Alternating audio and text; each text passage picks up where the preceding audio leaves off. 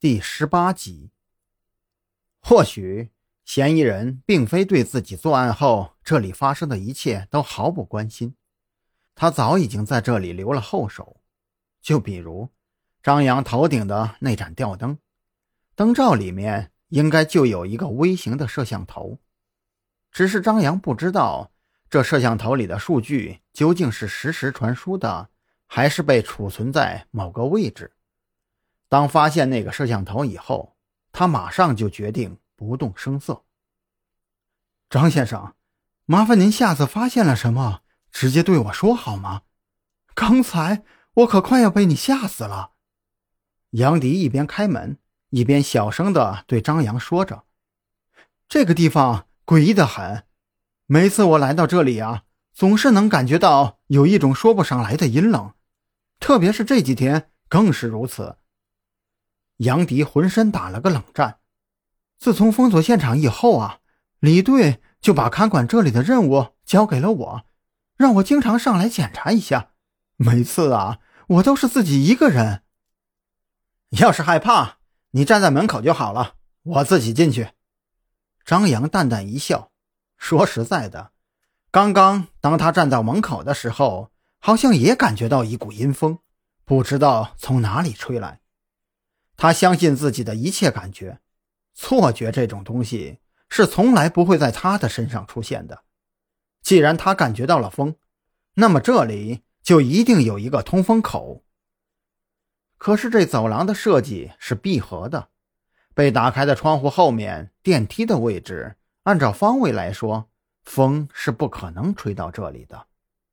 门口附近就是门和墙壁，这风究竟是从哪里来的呢？张扬推开房门，发现这十九层的住户房间里非常的整洁。进门后的玄关处摆放着鞋架，鞋架上的鞋子有很多双，但是鞋码都是统一的。三十五号是一个人的鞋子。张扬默默的念叨着。那边的衣架上挂着两件衣服，从大小上来看，应该是身高一米七左右，身材苗条的年轻女性才能穿得上。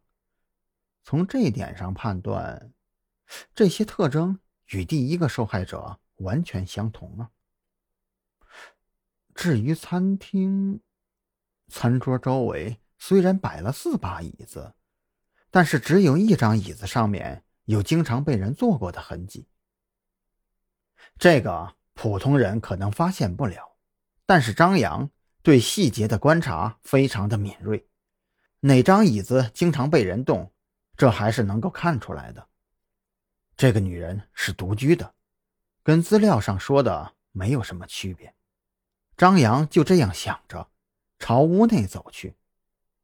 客厅的沙发上摆着三个布娃娃，其中那只被放在最左边的企鹅看起来比较老旧，剩下的两个玩偶熊却显得非常的新。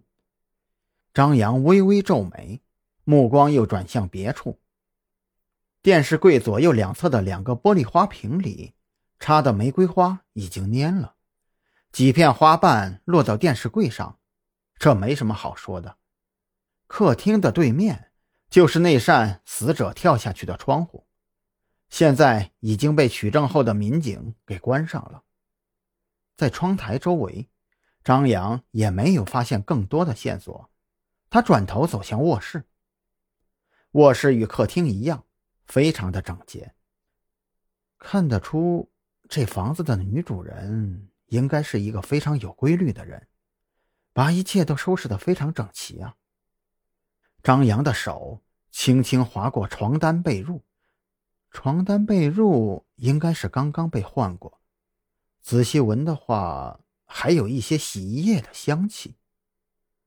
想到这里，张扬脑中闪过一道灵光。